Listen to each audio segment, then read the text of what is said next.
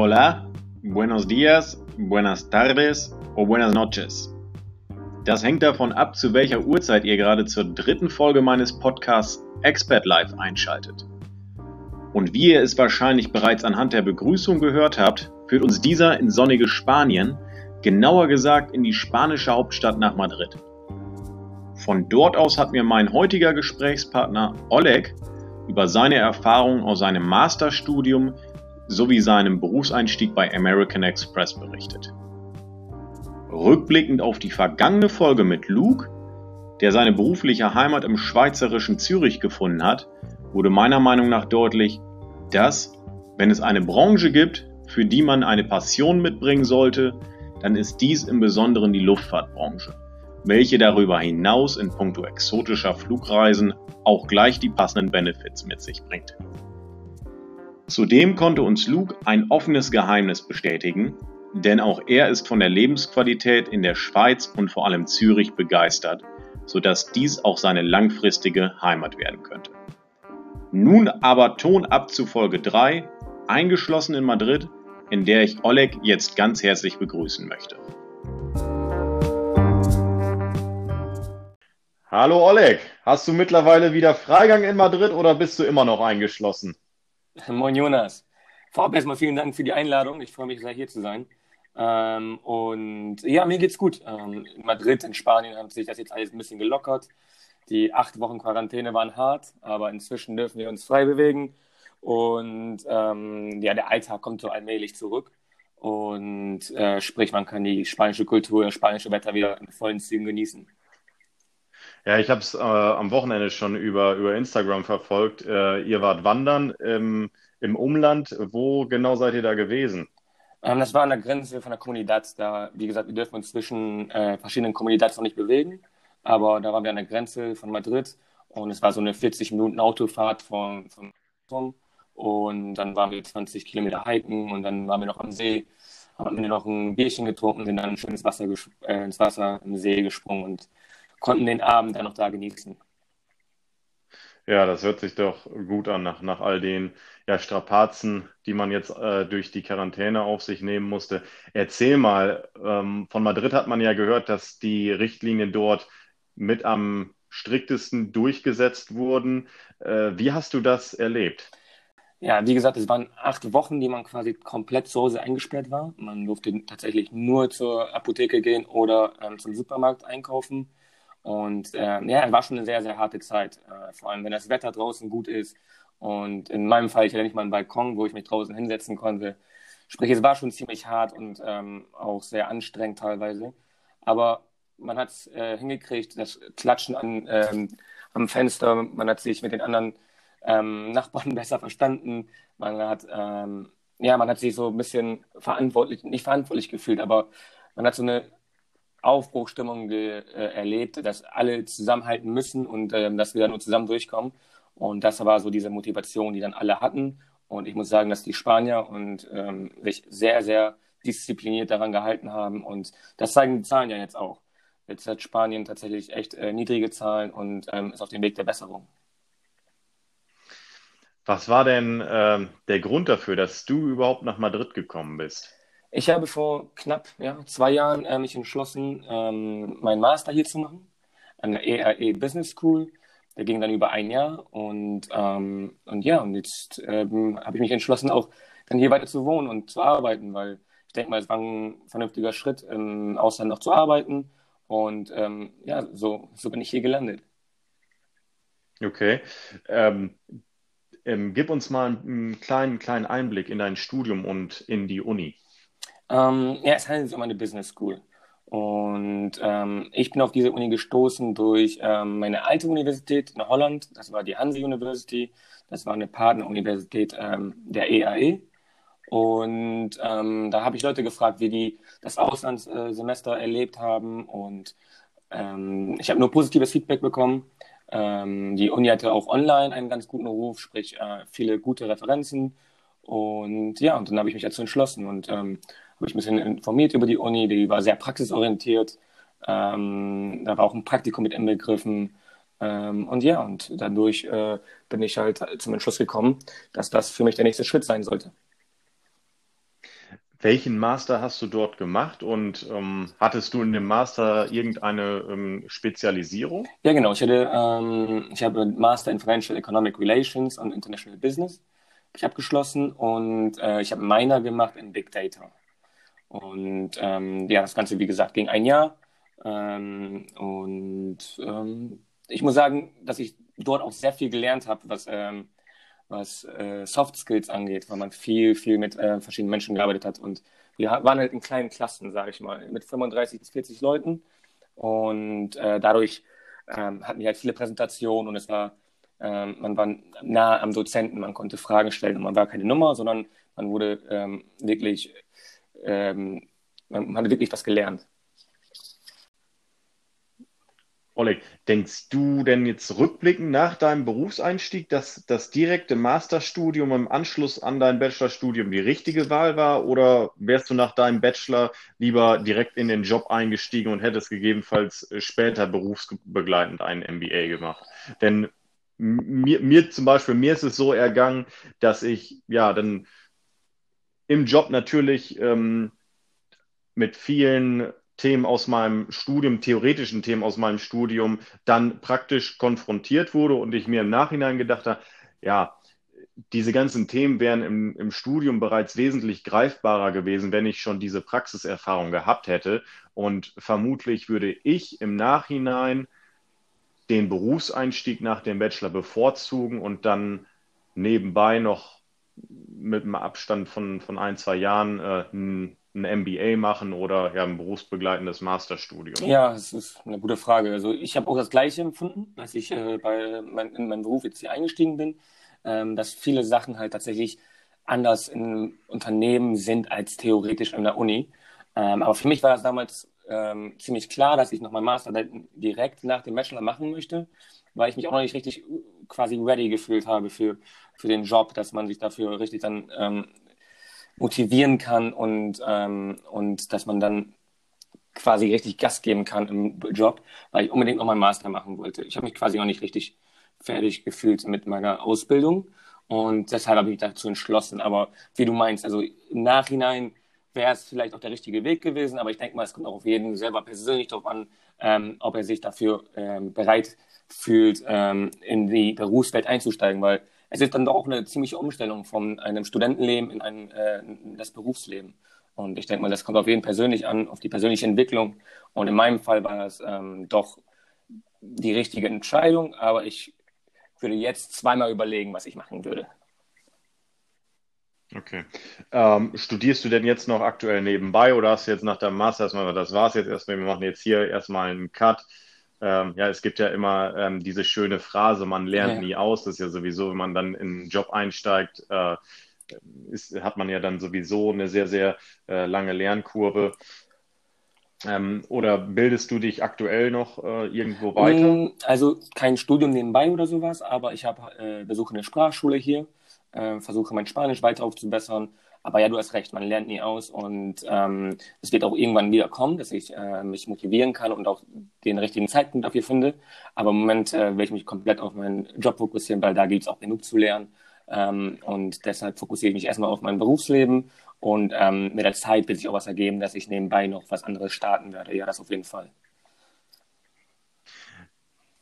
Du hast gerade schon deinen Job angesprochen, dann, dann lass uns doch mal darüber sprechen. Wo arbeitest du aktuell und ähm, ja, erzähl uns mal so ein bisschen, warum du die Auswahl auf deinen aktuellen Arbeitgeber getroffen hast und warum du deinen Job machst. Ähm, ich bin bei American Express tätig, hier in Madrid und arbeite für den deutschen Markt. Sprich, ich bin im täglichen Kontakt mit äh, Unternehmen in Deutschland von, äh, von einem Jahresumsatz bis zu 30 Millionen. Und ähm, ich betreue dann die Kunden und versuche äh, denen unsere Business Solutions und auch Neukundenakquirierung, ähm, um denen unsere Business Solutions vorzustellen. Und ja, ich habe mich dazu entschlossen, aufgrund der Tatsache, dass ich den Finanzsektor an sich interessant finde und ähm, American Express einfach einen guten Ruf hat, um Leute auszubilden, um, ähm, um, ja, um, um mich selber auch weiterzuentwickeln in vielen Belangen. Und ähm, ich habe gesehen, dass äh, das Team hier in Spanien ein junges internationales Team ist. Und das fand ich spannend, das ganze Projekt. Und ähm, wir sind am Wachsen, gerade in Europa. American Express ist ja sehr bekannt in, in, den Staaten, aber noch nicht so etabliert hier in Europa. Und daran arbeiten wir. Und das fand ich ein spannendes Thema. Und wir sagen selber auch als Spaß teilweise, dass wir uns selber als kleines Startup sehen, weil wir wirklich halt auch irgendwie unabhängig sind von American Express in den Staaten und, ähm, und unser Projekt hier dann in Deutschland, also in meinem Fall in Deutschland liegt, aber in den anderen Abteilungen halt auch dann Frankreich, Spanien. Und ja, das finde ich halt spannend. Darum habe ich mich dazu entschlossen, in, äh, bei American Express anzufangen, ja. Ja, das, das hört sich konkret nach, ähm, ja, nach einer Tätigkeit in der Vertriebsabteilung an. Warum hast du dich für den Vertriebsjob entschieden? Ähm, ja, ich denke, der Vertrieb ist einfach eine gute ähm, Einstiegsmöglichkeit, weil äh, man so ein bisschen ins kalte Wasser geschmissen wird und so ähm, lernst du deine Stärken und Schwächen auch nochmal besser kennen. Und ähm, in meinem Fall, äh, es ist nicht mein Traumberuf jetzt in dem Sinne von Vertrieb. Ich werde da nicht meine ganze Karriere verbringen, aber es war für mich die ideale, ideale ja, Lösung für den Anfang, um halt wirklich so viel wie möglich äh, aufzufangen, um verschiedene Abteilungen kennenzulernen ähm, weil dadurch, dass du im Vertrieb bist und wir auch die äh, Unternehmen beraten, kriegen wir viele Einblicke äh, in die Strategien, in, in den Aufbau des Unternehmens und deshalb ist das ziemlich spannend für mich und ich glaube für jeden, der auch einsteigt, ist Business Development, Sales einfach sehr, sehr interessant, um, um sich selber kennenzulernen und äh, auch, zu, auch zu wachsen, ja. Okay.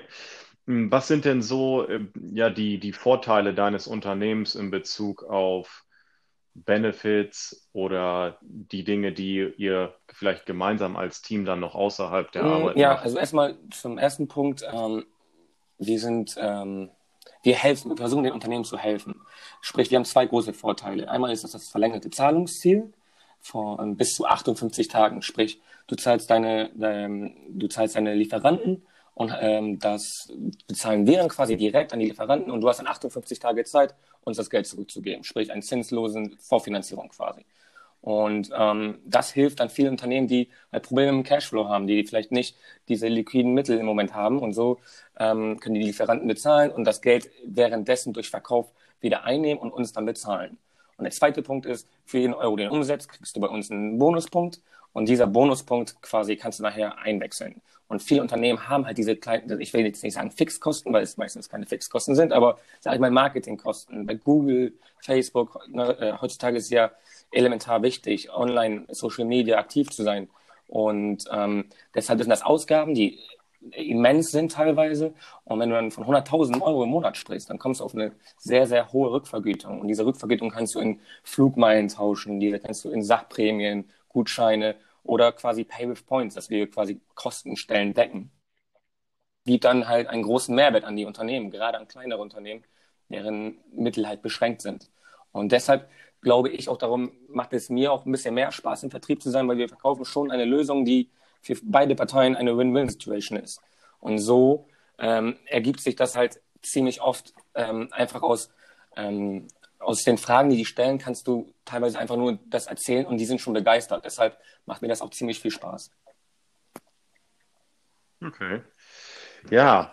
Ähm, wie lange möchtest du denn jetzt noch in Madrid bleiben und äh, hast du schon irgendwelche anderen Destinationen? Ja, das ist eine gute Frage. Das äh, habe ich mir gerade in der Corona-Krise ähm, länger überlegt und äh, bin zum Schluss gekommen, dass ich es nicht genau weiß. Also langfristig will ich irgendwann nach Deutschland ziehen ähm, dort meine Karriere fortsetzen, weil ich denke, dass, ähm, dass äh, man in Deutschland halt viele Möglichkeiten hat.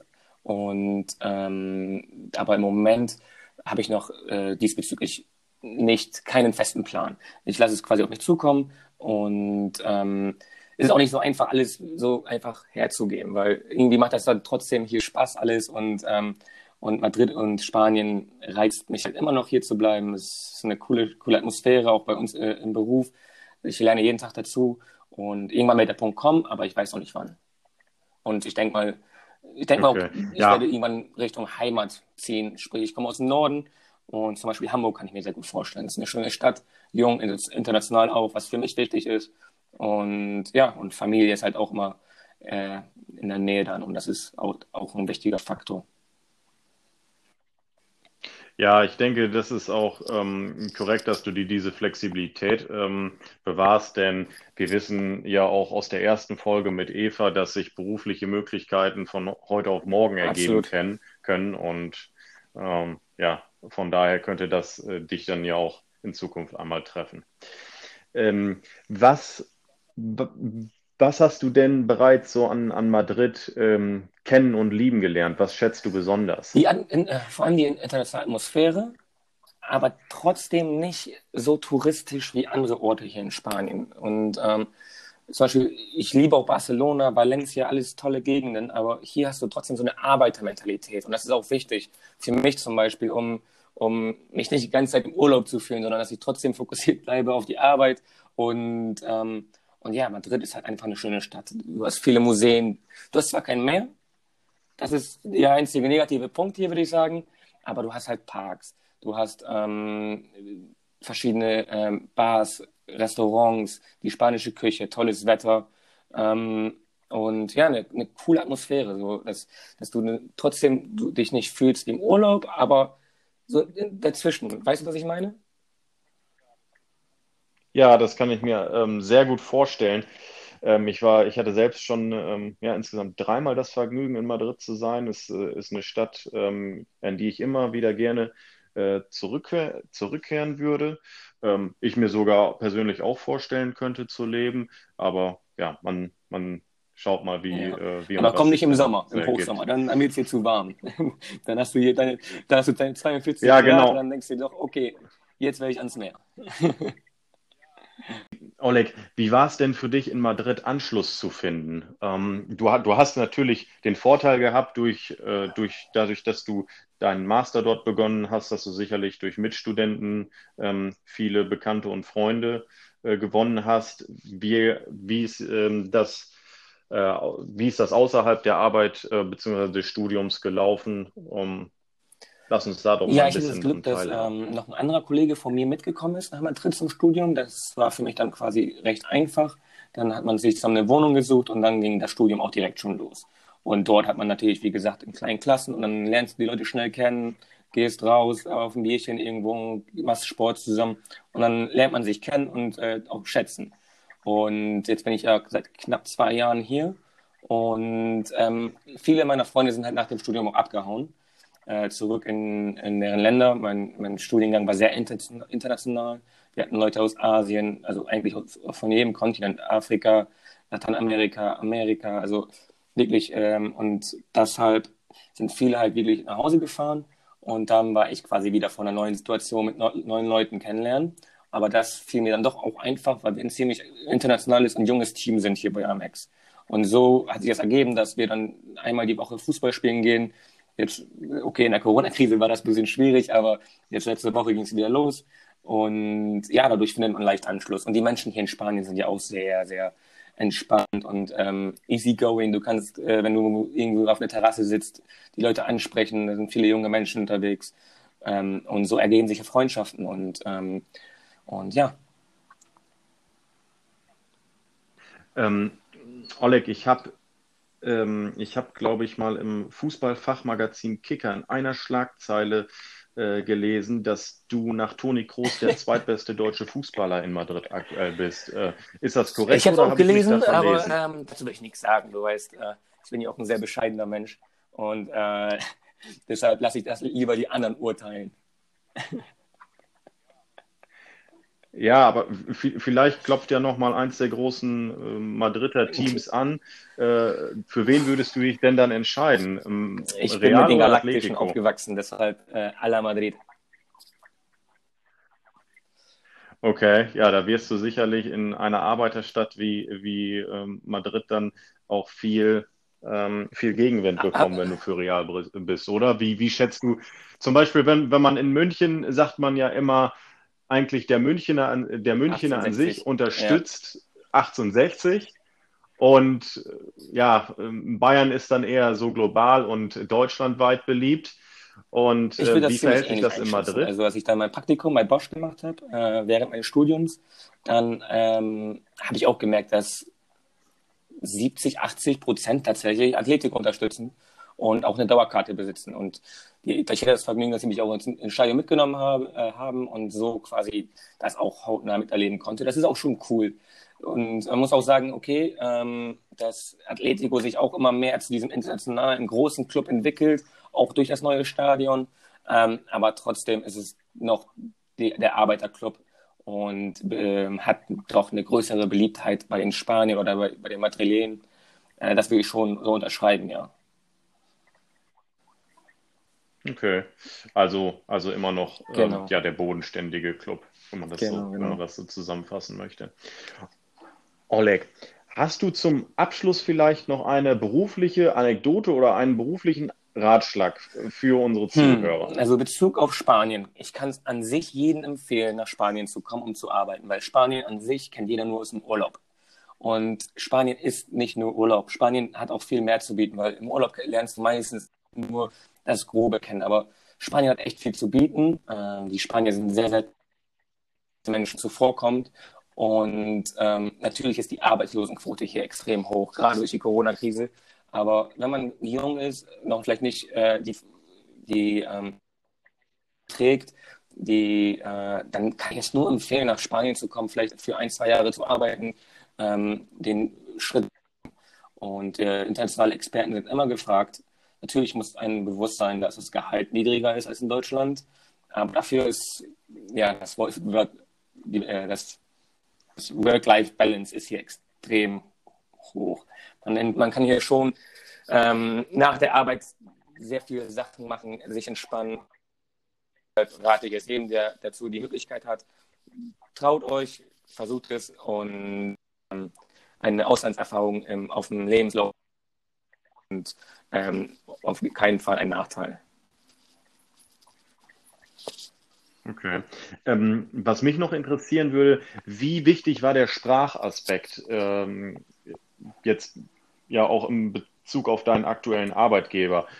Äh, war es vorausgesetzt, dass du, äh, dass du fließend in Spanisch sprichst oder Englisch war Englisch ausreichend? In dem Fall, aber äh, natürlich ist es immer sehr sehr beliebt, wenn du auch Spanisch sprichst, weil wir arbeiten halt mit dem spanischen Team noch zusammen und mit dem französischen Team und viele, ähm, viele äh, Meetings sind halt auch auf Spanisch, aber, ähm, aber es ist nicht ähm, von hoher Wichtigkeit. Außerdem bietet American Express auch äh, Sprachstunden an und ähm, deshalb, äh, wenn du auch in Spanien dann lebst ähm, und die Musik dazu hast, dann kannst du die Sprache auch sehr schnell erlernen und ich meine, Spanisch ist eine schöne Sprache und ich denke, jeder würde eigentlich gerne Spanisch sprechen, wenn, wenn das einem weiterhilft.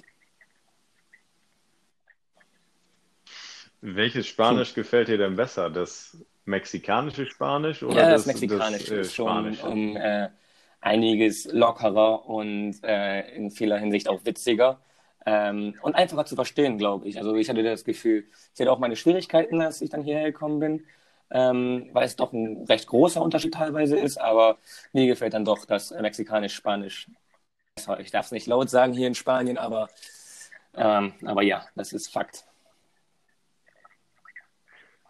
Das kann ich absolut bestätigen, da bin ich auf deiner Seite. Oleg, ich bedanke mich ganz herzlich bei dir, dass du heute in dieser dritten Folge mein Gesprächspartner warst. Ich wünsche dir für deine berufliche Zukunft alles Gute und hoffe, dass wir Jonas, uns zeitnah mal wiedersehen. Recht herzlich bedanken bei dir. Ich finde es eine top ähm, Idee, die du hier hast mit dem Podcast. Ich äh, bin ein großer Fan. Ich höre äh, jede Folge. Ähm, vielen Dank, dass ich hier sein durfte. Und ähm, ja, ich hoffe, du kommst bald nach Madrid oder ich komme nach äh, Detroit und ähm, dann können wir uns nochmal genauer austauschen.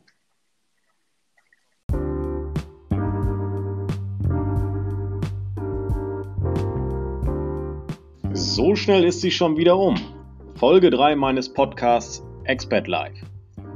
Ich hoffe, ihr konntet über die Stadt Madrid und das Thema Vertrieb Anreize für eure Studien- und Karriereplanung sammeln und würde mich ganz besonders freuen, wenn ihr auch in der kommenden Folge wieder reinhört, denn diese ist, wie ich es ja bereits im Intro zu diesem Podcast angekündigt habe, eine Sonderfolge. Ich möchte gar nicht zu viel vorwegnehmen, aber sie wird sich deutlich von den ersten drei Folgen unterscheiden. Sie wird auf Englisch sein, es wird um Unternehmertum und Selbstständigkeit gehen und sie wird uns von Europa über New York und Miami bis nach Los Angeles führen. Also, seid gespannt, ich freue mich auf euch.